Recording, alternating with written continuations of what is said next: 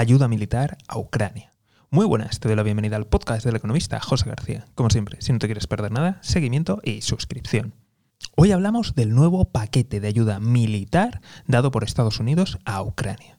Estamos hablando de un paquete de 33 billones de dólares, lo que es más del presupuesto militar de la mayoría de los países del mundo. Y ojo al dato que estamos hablando de un paquete destinado a gastarse hasta septiembre, lo cual nos indica, por un lado, hasta cuándo cree Estados Unidos que va a durar la guerra, y también nos indica su compromiso para llevar a Ucrania a la victoria final. Recordemos que hasta ahora habrá recibido por parte de Estados Unidos aproximadamente unos 3 billones de dólares en ayuda.